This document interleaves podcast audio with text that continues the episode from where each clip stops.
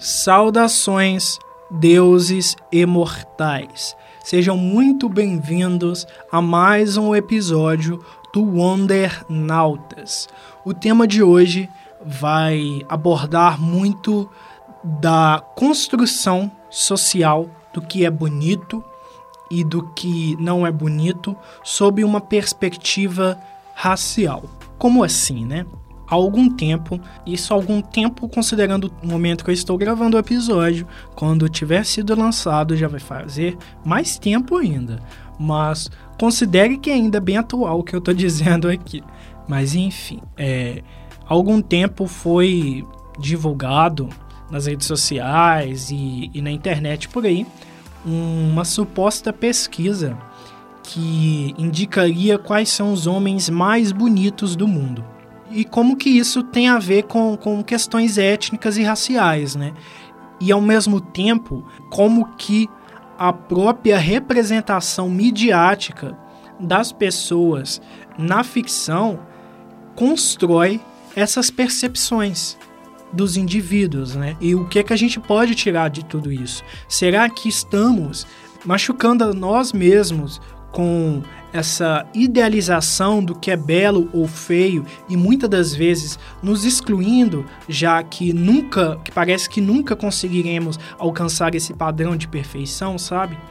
Será que a gente não está excluindo até mesmo as outras pessoas ao deixar de experimentar certas vivências e certas experiências românticas e coisas assim do tipo, porque a gente tem percepções de atração física e similares muito fechadinhas, muito padronizadas, né? O que que a gente pode tirar de tudo isso? Logo, logo após a vinheta. E após os recadinhos também. Escute os recadinhos, é muito importante, hein? E vamos lá.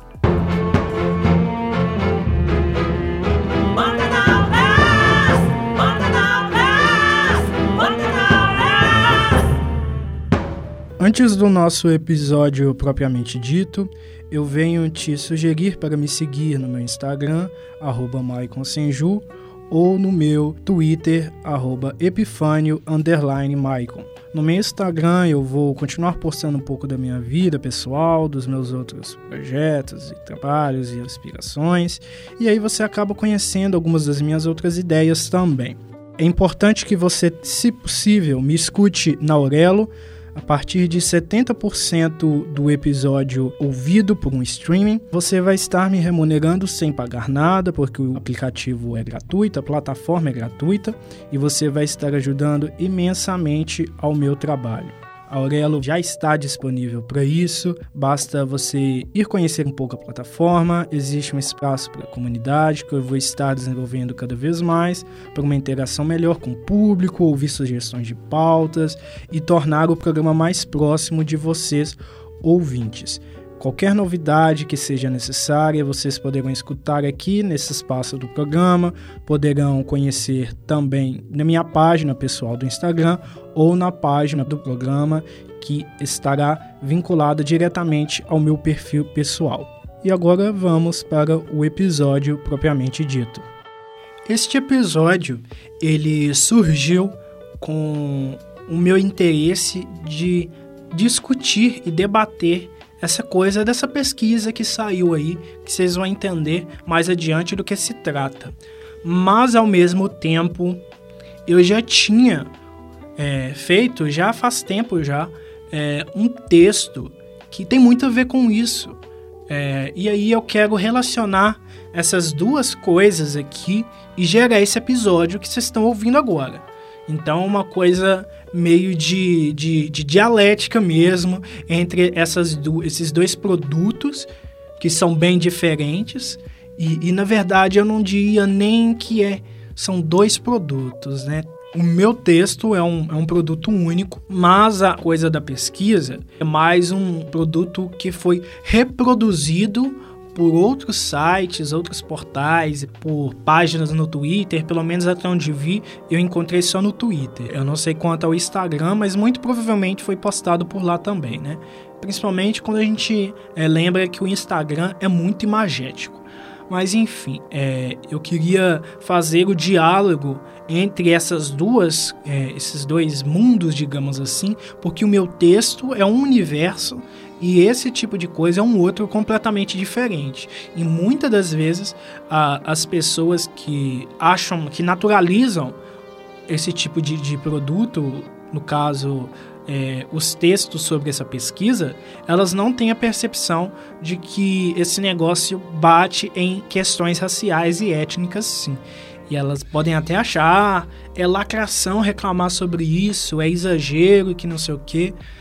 Vamos ver adiante se é exagero mesmo.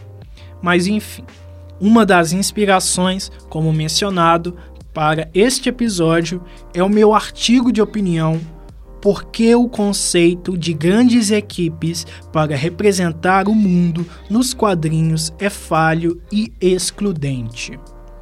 Aí você pensa, nossa, o que que é, super equipes do, do universo dos super-heróis tem de relação com os supostos homens mais bonitos do mundo, né? Você vai entender. Primeiro, vamos trazer essa tal pesquisa aqui. Eu escolhi o texto do site Roberta Jangman, se é que fala assim, e eu não conheço tão a fundo esse site assim. É, na verdade, foi a primeira vez que eu encontrei ele, mas eu escolhi especificamente esse texto e não de outros sites e portais mais famosos e mais é, até mais referência, pelo menos mais referência no universo ao qual eu pertenço, né? Seja na questão da cultura pop ou seja na questão jornalística.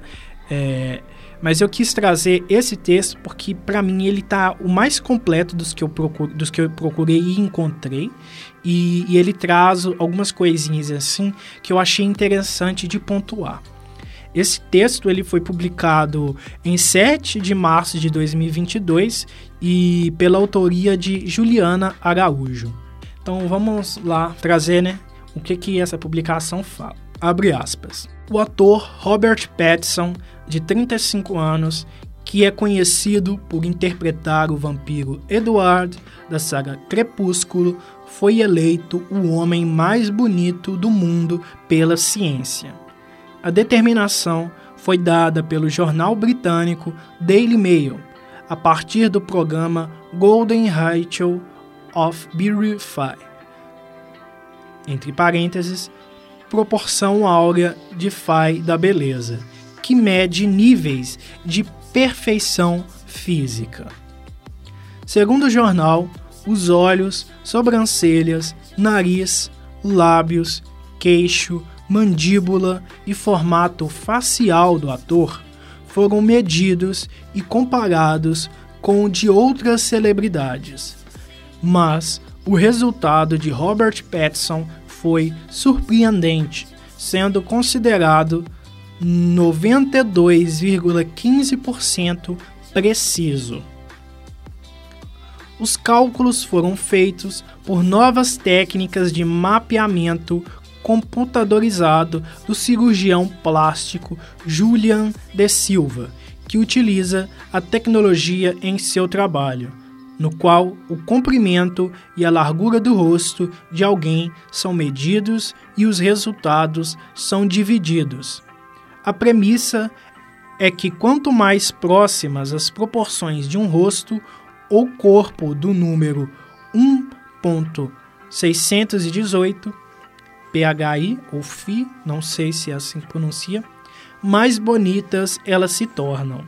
Sendo assim, para ser considerado bonito de acordo com a proporção áurea, o comprimento da orelha deve ser igual ao comprimento do nariz e a largura do olho deve ser igual à distância entre os olhos.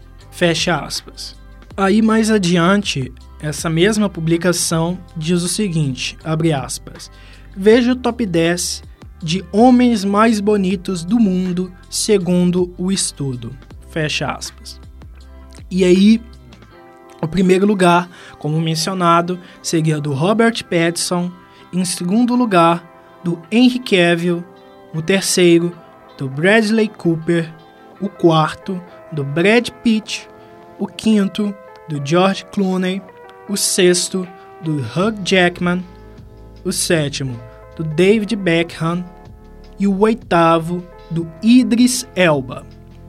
E aí, o que é que me chamou atenção, muita atenção a respeito disso? Porque é o seguinte, o meu primeiro contato com essa tal pesquisa, é, esse tal estudo, foi no Twitter, numa, numa página, eu não vou me lembrar o nome agora, é, mas ela estava mencionando que, que essa pesquisa teria sido feita com base em regras e percepções, uma coisa assim, é, da Grécia Antiga e tal. Então, assim, era uma fórmula que está relacionada com a Grécia Antiga, né? Porque a Grécia Antiga tinha essa coisa de beleza áurea, uma coisa assim do tipo. O que seria é, essa coisa de proporção áurea, né? Eu encontrei um texto no site Gizmodo Brasil que fala basicamente o seguinte: os mitos e verdades sobre a proporção áurea. E eu não vou ler também esse texto aqui, porque senão eu fico o episódio todo lendo várias coisas e aí eu não trago o que eu realmente quero trazer. Mas basicamente esse texto fala sobre como essa coisa de proporção áurea é de fato algo que existe na natureza, né? Então, são umas questões ali matemáticas que foram descobertas ali na Grécia Antiga, segundo esse texto. Há debate sobre a, a presença dessa proporção áurea é, em, em elementos da natureza e da arquitetura e tudo mais.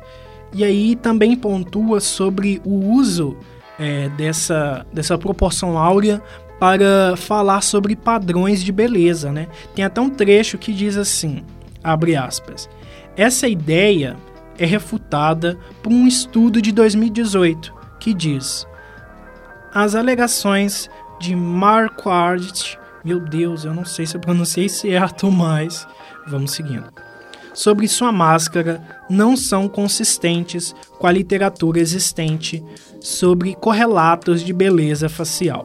E aí o texto menciona sobre o fato de muitas pessoas acreditarem na conexão entre proporção áurea e beleza. Aí aqui tem até um trecho que eu acho interessante, que diz o seguinte, abre aspas: A razão áurea pode ser sim encontrada na natureza e na arte.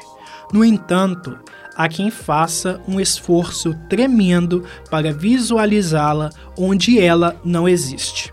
E talvez essas pessoas nem acreditem que a divina proporção é menos comum do que elas imaginam. Fecha aspas.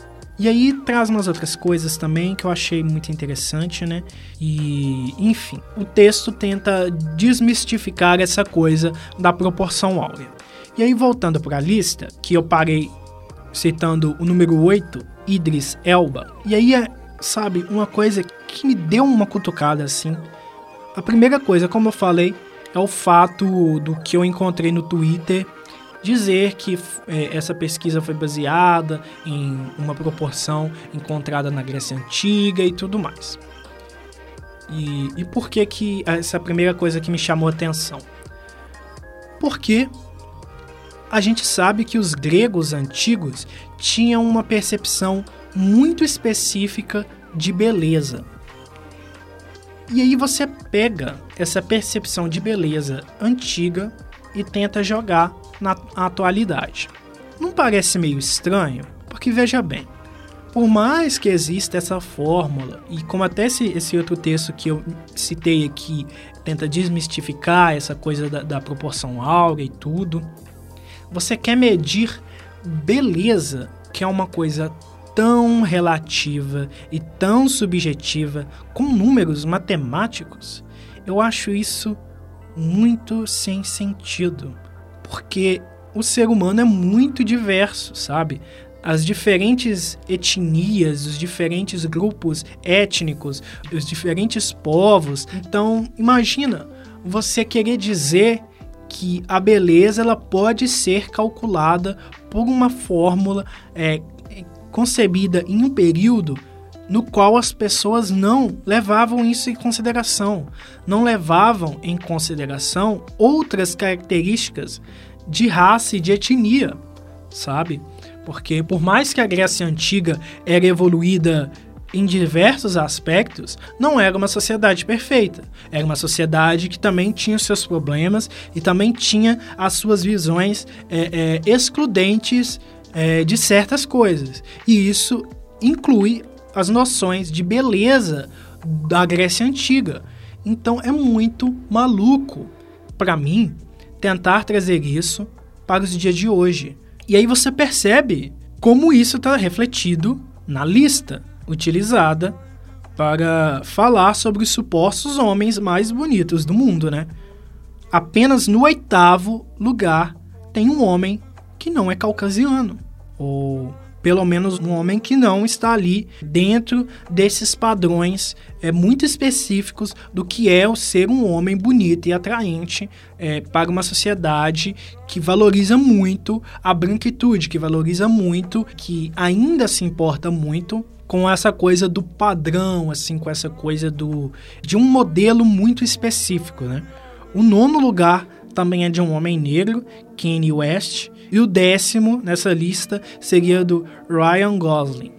E, e aí eu fiquei realmente muito, muito é, pensativo nisso é, quando eu parei para ver que somente dois homens são negros nessa lista que esse tipo de, de, de pesquisa, ou, sabe, não faz sentido e exclui uma série de, de, de coisas que é muito mais das ciências humanas, das ciências sociais, do que das ciências exatas tem coisas que as ciências exatas não podem medir, sabe? A percepção de beleza é muito mais um fenômeno social do que um fenômeno matemático. Como assim você vai determinar é, algo que é tão subjetivo e variável para as pessoas como beleza. Como assim? São números que me dizem quem é mais bonito ou não. Para mim, por exemplo, o Robert Pattinson não é mais bonito que o Henry Cavill para mim. Para mim. Mas ele está em primeiro lugar. O Idris Elba, para mim, por exemplo, é realmente bem gato. E, e ele está ali no oitavo lugar. E eu até penso em outros nomes, assim, sabe? É, de pessoas que poderiam estar nessa lista e não estão. A gente questiona muito, por exemplo, as imposições de beleza para as mulheres na sociedade. É uma coisa que sempre aconteceu, né, e sempre reduziu a posição de mulheres a adereços, né, para agradar os olhos masculinos. Mas essas percepções de beleza masculina também são muito complicadas, né? No episódio 38, a sensualidade dos super-heróis e as construções sociais de beleza, a gente falou muito sobre essa coisa toda, de como a beleza é construída e de como os diferentes gêneros são afetados por isso. Mas eu quero focar nesse episódio mais na questão racial. E aí, o que que a gente pode tirar dessa coisa toda? Que primeiro não dá para você falar de uma coisa subjetiva e diretamente ligada a percepções sociais e culturais das pessoas através de números. É por isso que existe ciências sociais e ciências humanas. Segundo lugar, as percepções de beleza de milênios atrás de um povo que já excluía outros povos nas suas percepções de cidadania, por exemplo, é, excluir até mesmo as mulheres, assim, também não faz sentido para aplicar hoje em dia. E terceiro, o que que isso quer dizer para o mundo, sabe? Como que isso afeta as percepções das pessoas sobre si mesmas, sabe? Porque você chega e diz que numa lista de 10 pessoas, de 10 homens, dois são negros e eles estão ali no finalzinho da lista, o que, que você está dizendo para um homem negro, para uma criança em formação, em desenvolvimento? Que ela pode até ser bonita, mas não vai ser tão bonita assim. Que vai ter muita gente mais bonita do que ela. E que se ela quiser ser realmente muito bonita, ela vai ter que ter diversas outras características que não são possíveis para ela, né? Então, assim, olha o tipo né, de discurso que está sendo reproduzido e repassado como se fosse de fato uma notícia relevante. E veja bem, talvez você até pense, nossa, mas isso é tão irrelevante que nem deveria virar tema de podcast. Mas o que eu quero trazer aqui não é nem essa pesquisa em si ou essas publicações no Twitter e na internet afora que falaram sobre essa coisa aí, de um estudo que fala sobre os homens mais bonitos do mundo. O que eu quero problematizar é o fato de alguém produzir esse tipo de pesquisa e se empenhar nisso e de não perceber que existem problemáticas ali. E também uma outra questão que eu acho muito importante é como as pessoas se apropriam de determinadas falas para legitimar preconceito. E aí perceba bem, como que ao longo da história da humanidade, muitos momentos foram dessa forma de grandes grupos utilizando discursos específicos para legitimar o seu preconceito e a sua perseguição. O próprio conceito de povo bárbaro é isso, porque os povos eruditos, os povos intelectuais superiores, diziam que aquele outro povo era inferior, era um bando de bárbaros, um bando de pessoas sem cultura, então por isso eles precisam ser dominados ou exterminados. Entendem? É possível entender o raciocínio que eu quero trazer? Alguém, para justificar que ela não, não fica com homens negros porque eles são feios ou porque não, ela não, inter, não interessa a ela, para justificar, ela pode acabar usando esse tipo de coisa. Olha aqui, veja como é, cientificamente os homens negros não são tão bonitos, não são tão atraentes. Entendem a, a problemática que isso pode representar?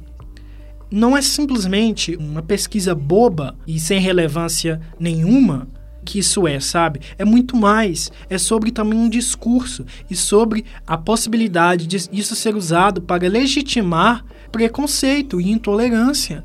Por incrível que pareça, existem pessoas que acham que é natural elas falarem que elas não se interessam por pessoas negras.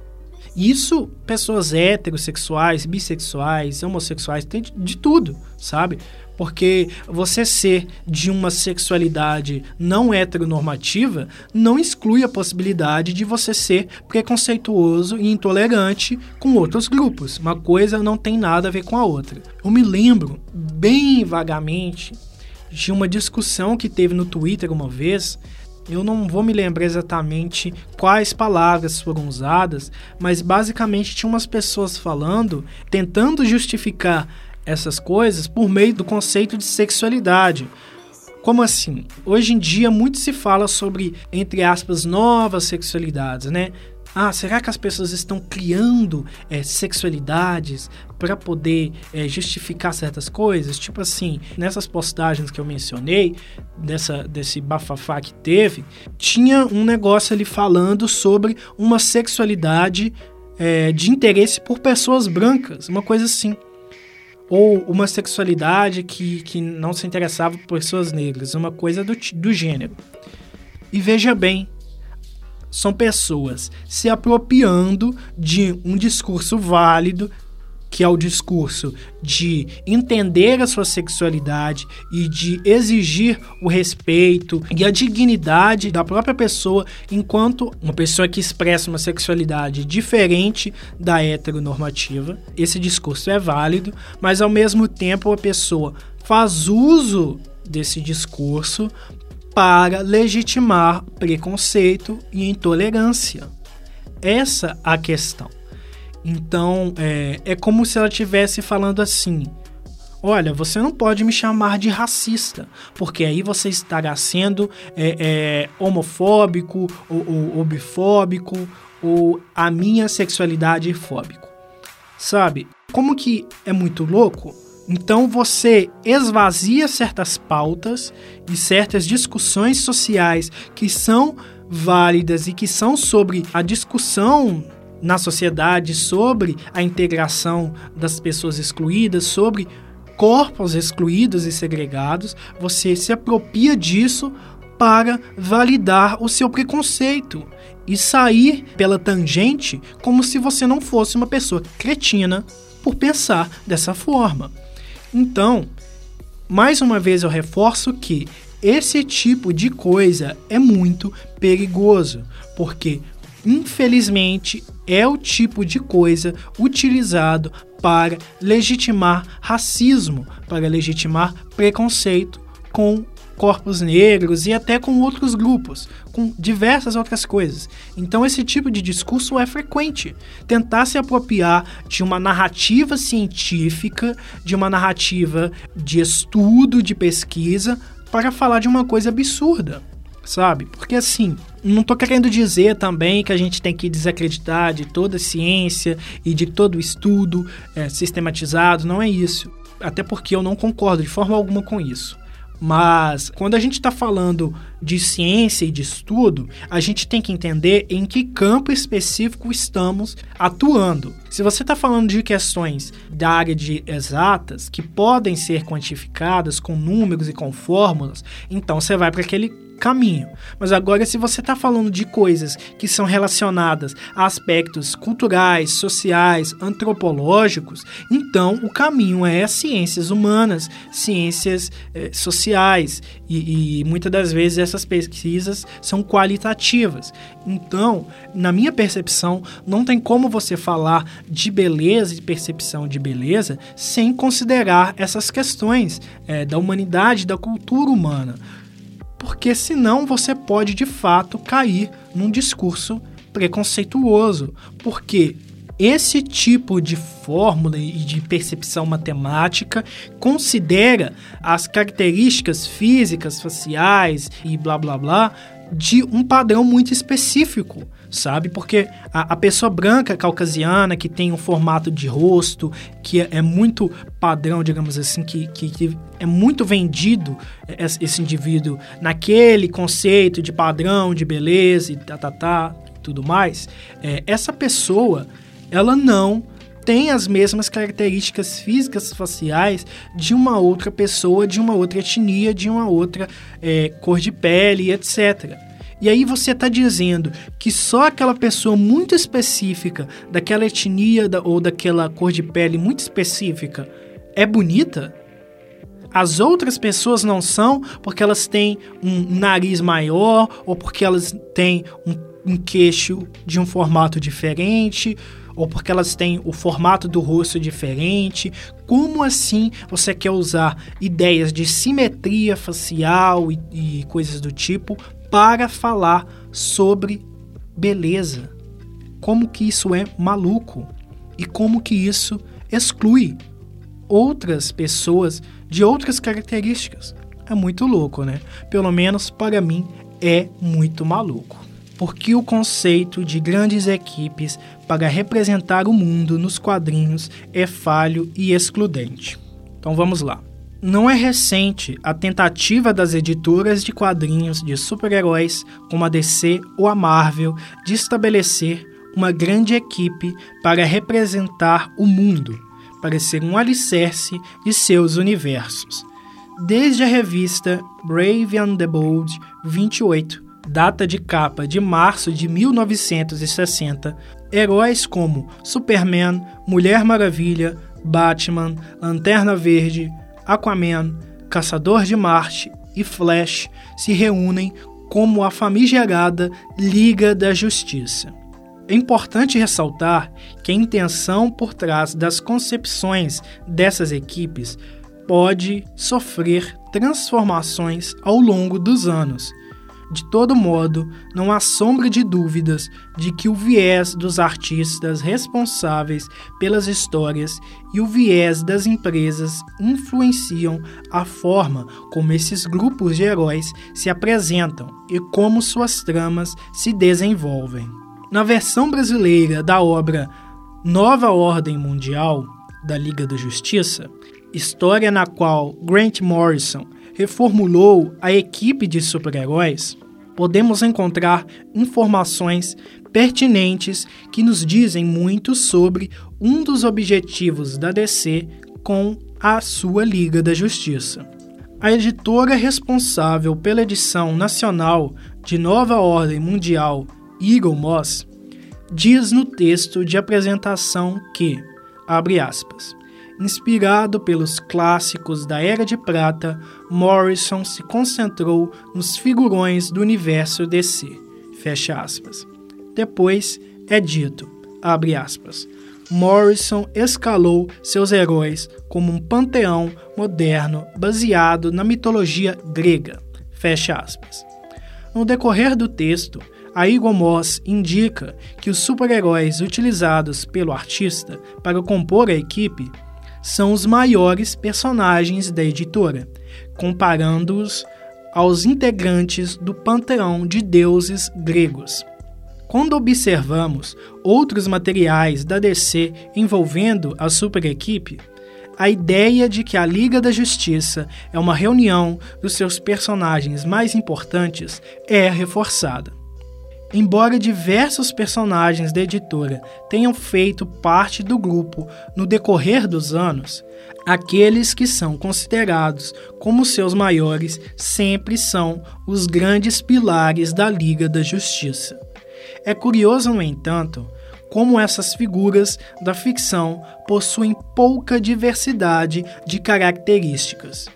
Antes da reinicialização da cronologia da editora em 2011, boa parte dos super-heróis não caucasianos tiveram participações secundárias no grupo. Desde a década de 60 até 2011, nenhum personagem negro, indígena, oriental ou de outras etnias esteve entre aqueles na linha de frente da equipe de forma definitiva ou seja, os considerados como sete grandes heróis da DC.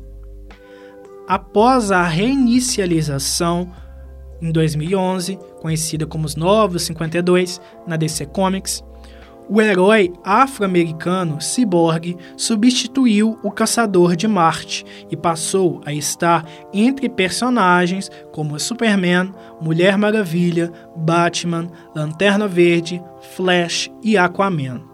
Mesmo com essa mudança, no entanto, a variedade étnica permaneceu fraca. Essa questão também pode ser discutida quando o assunto é múltiplas orientações sexuais. Dentre eles, somente a Mulher Maravilha é trabalhada como não heterossexual, além de ser a única figura feminina fixa no grupo na grande maioria de suas encarnações. Caso as nacionalidades dos heróis sejam levantadas, outra divergência é ressaltada. A esmagadora maioria desses personagens foram concebidos como naturais dos Estados Unidos, e até mesmo aqueles que nasceram em mundos fictícios, como Superman, foram criados e representam o estilo de vida norte-americano. Essas divergências de representações, no entanto, não se limitam ao que é mais facilmente perceptível com esses personagens. Aí eu entro no texto numa parte que cita heróis em crise, em um discurso do Superman que ocorre lá que reflete muito a visão etnocêntrica dos norte-americanos, sabe? Mas não é uma pauta para aprofundar aqui, então eu vou pular esse pedaço. Retomando o que foi dito anteriormente sobre o viés dos personagens pelas histórias, não estariam os roteiristas, argumentistas, desenhistas e executivos da DC Comics se aproveitando de um discurso de representar o mundo com uma super equipe para promover suas próprias ideologias? As equipes criativas nos quadrinhos em outros meios midiáticos, como o cinema, ainda são compostas majoritariamente por homens heterossexuais, caucasianos e, no caso de Hollywood, norte-americanos que, em determinados contextos, não saberão trabalhar com temáticas que destoam muito de suas próprias realidades. Para quais mensagens a DC com a Liga da Justiça e a Marvel com os Vingadores estão dando maior espaço e para quais estão dando menos. Acho que a gente sabe, né? É importante ressaltar que a discussão aqui não é sobre a qualidade das histórias envolvendo essas equipes, mas sobre o quanto é verdadeira ou não a promoção delas como algo que representa e protege o mundo inteiro. Dar espaço a personagens de gêneros, credos, etnias, nacionalidades e sexualidades diferentes não é apenas sobre representatividade, mas também sobre o incentivo à diversidade e inclusão. Como uma equipe de heróis que não colabora com o acesso de grupos marginalizados a posições de poder está simbolizando a humanidade. O que é que eu quis dizer com isso? Como que uma equipe que não está lidando com o fato de que existem tantas pessoas excluídas e que não incentiva essas pessoas a mudarem de vida e que simplesmente fala para elas tenha esperança, como que essa equipe tenta se promover como a mais importante de todas, sabe? Porque assim, é, o Superman, por exemplo, ele vem sempre com essa coisa de esperança, né? De usar o que você tem para transformar a sua realidade, para ajudar as pessoas, para ser um bom cidadão, uma boa cidadã e tudo mais. Mas como que você vai pegar o Superman e usar esse mesmo discurso e falar sobre tenha esperança para pessoas negras considerando a situação dos Estados Unidos, onde sempre a gente fica sabendo de violência policial excessiva contra pessoas negras, de pessoas negras sendo mortas por esses profissionais, de situações de racismo de civis contra civis. No Brasil isso também acontece, em outros países. E aí como que você vai chegar para uma pessoa que vive essas coisas e dizer para ela simplesmente tenha esperança? O Superman, por mais que a pessoa goste e tal, por mais que ele tenha sim diversos aspectos de, de, de, perseguição, mas por outras questões, ainda assim ele não é uma pessoa que vive as questões do racismo. Como que você pode pegar esse personagem que não vai entender a luta da pessoa negra e utilizá-lo para dar lição de moral para uma pessoa? Negra que vive a, a, as suas lutas é, por causa da sua cor de pele sabe? É muito complicado. Então, para isso, para falar esse tipo de coisa, para falar com o público, com esse público específico, você tem que trazer personagens negros e, de preferência, escrito por pessoas negras ou pelo menos pessoas que tenham alguma instrução e percepção sobre essas temáticas. Não adianta você pegar uma grande equipe com 7, 8 personagens, colocar ali um único personagem negro para dizer que você está representando e aí pronto. Sabe? É feito de uma forma esdrúxula, o, o, o personagem fica ali sobrando, como muitas das vezes acontece com o Cyborg na Liga da Justiça, nas histórias que eu leio, que eu já li. Então, assim, é muito delicado isso e é muito cretino, acho que eu posso dizer. Qualquer empresa se dizer inclusiva e pró-diversidade, basicamente se utilizando de uma cota para colocar um personagem ali e muitas das vezes reduzindo o personagem somente aquela característica específica, sabe? Ser representativo e valorizar as pautas e lutas dessas pessoas não é isso, não é isso. Mas caso você queira ler na íntegra, você pode acessar esse texto no link da descrição, independente de qual plataforma você esteja, né? Você consegue ali ler tudinho do jeito que está lá. Mas aqui a gente vai se ater ao que é importante para o tema. Aí eu falo sobre uma questão, mais uma vez, relacionada à violência sexual, né, abusos sexuais, e eu faço alguns apontamentos que também podem ser feitos para a questão racial.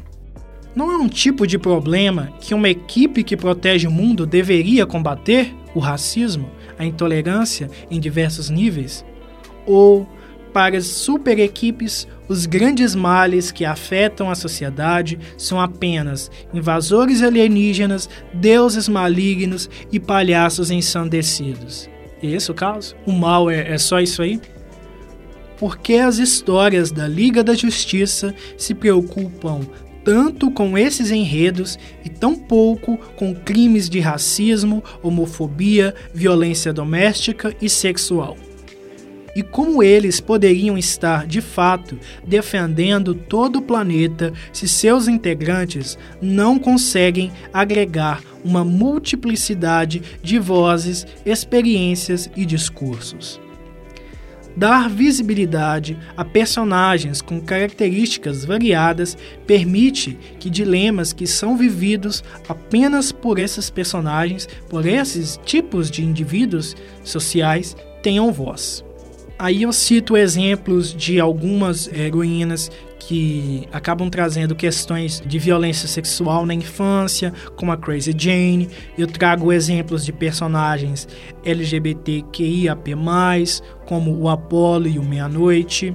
Mas a parte importante para esse tema é a seguinte: valorizar heroínas negras como Vixen uma modelo de sucesso no mundo dos quadrinhos, pode mostrar a mulheres pretas que devem se orgulhar de sua beleza e lutar por seus espaços desejados. Os exemplos de espaço à diversidade que a DC Comics ou a Marvel podem promover são vastos é uma verdade que as equipes criativas e os executivos responsáveis por essas empresas estão percebendo que a inclusão é um fator que se faz necessário. Em 2018, por exemplo, a Liga da Justiça foi reformulada nos quadrinhos e passou a agregar personagens negros como a heroína Kendra Saunders, que é a Mulher Gavião, uma delas, e o Lanterna Verde John Stewart. Porém, as mudanças precisam continuar acontecendo. Quando o conceito é sobre um mundo tão diverso e múltiplo como o nosso, as mais variadas vozes precisam e devem ter os seus espaços. Caso contrário, a Liga da Justiça ou qualquer outra super equipe que se venda como uma, uma defensora da justiça para o mundo inteiro estará apenas defendendo os mesmos seletos grupos que sempre foram privilegiados e que sempre dominaram as narrativas. Se a justiça é para todos, então a Liga da Justiça também deveria ser. Para que a gente perceba que não é só aquela lista dos 10 homens mais bonitos do mundo que dão um protagonismo muito maior para pessoas brancas muitas coisas na mídia são assim. Quando a gente é, veicula uma coisa dessas e, e torna isso é, relevante em alguma discussão, quando a gente não percebe as problemáticas disso, a gente está reproduzindo um discurso que há séculos está dizendo o mesmo. Está dizendo que as pessoas negras são uma minoria e que é, o espaço delas nunca é o mesmo espaço que as pessoas brancas têm acesso. E quando você faz isso, você está legitimando toda a violência, toda a segregação que existe na vida real. Então, as representações simbólicas da mídia, as representações da ficção, têm sim impacto na realidade.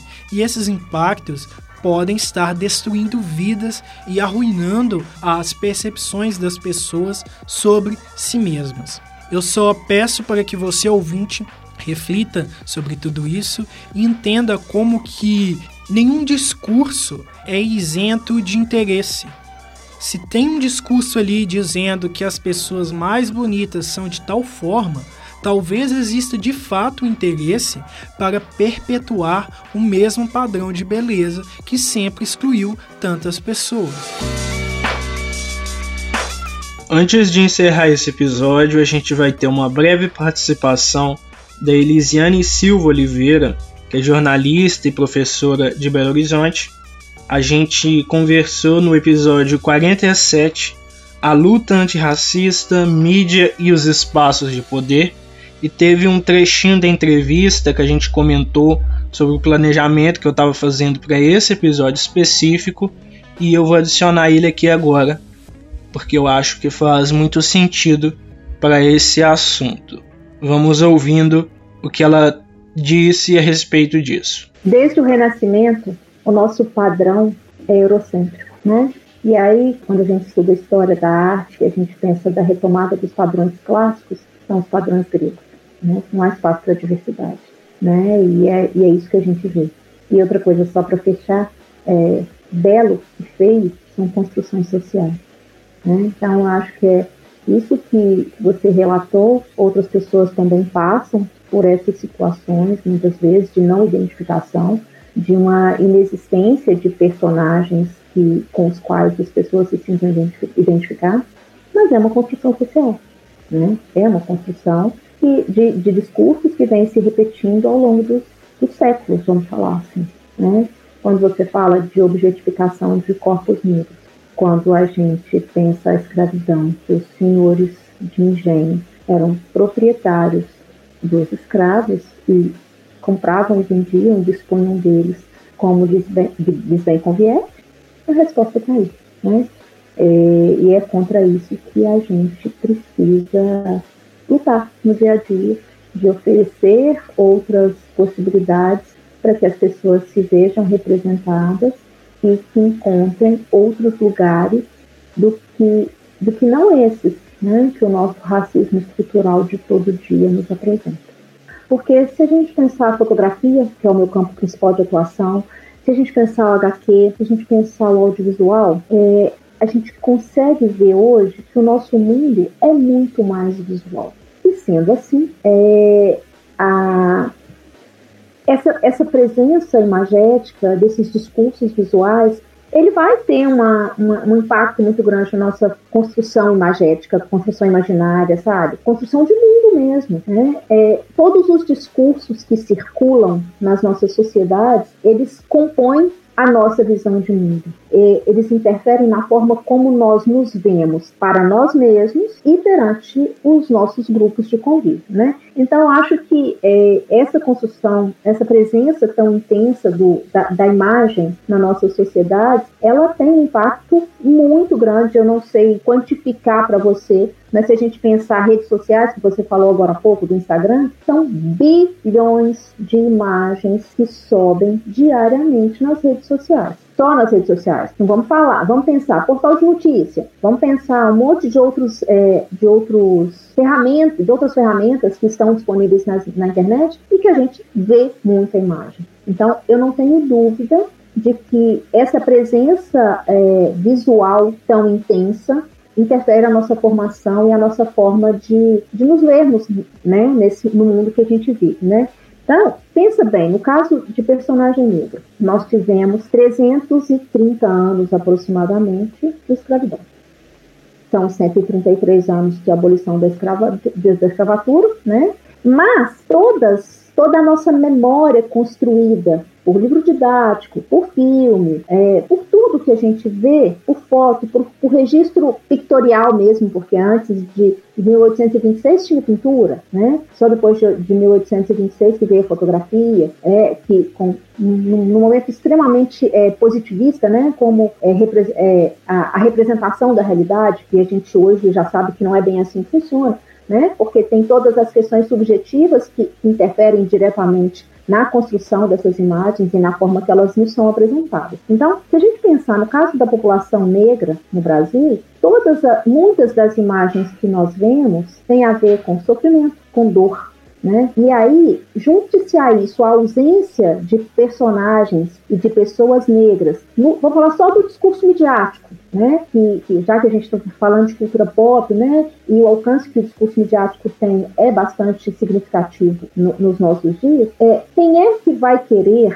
em sã consciência, que assumir negro para ser relacionado, para ser é, ligado instantaneamente a imagens de dor e sofrimento? Né? Então, acho que esse é o, o principal desafio que nós temos, é, é, desconstruir. Nós precisamos desconstruir esse imaginário de dor, de sofrimento, de apanhar, de castigo físico, né? E de tudo mais, para a gente poder, a partir disso, né, desconstruir isso e trazer uma nova construção. E o imagético, o discurso visual, o discurso da cultura pop, todos eles juntos têm uma parcela, né, um papel importante a pensar nisso. Então é isso. Espero que tenham gostado do episódio de hoje e que a glória de Gaia esteja com você.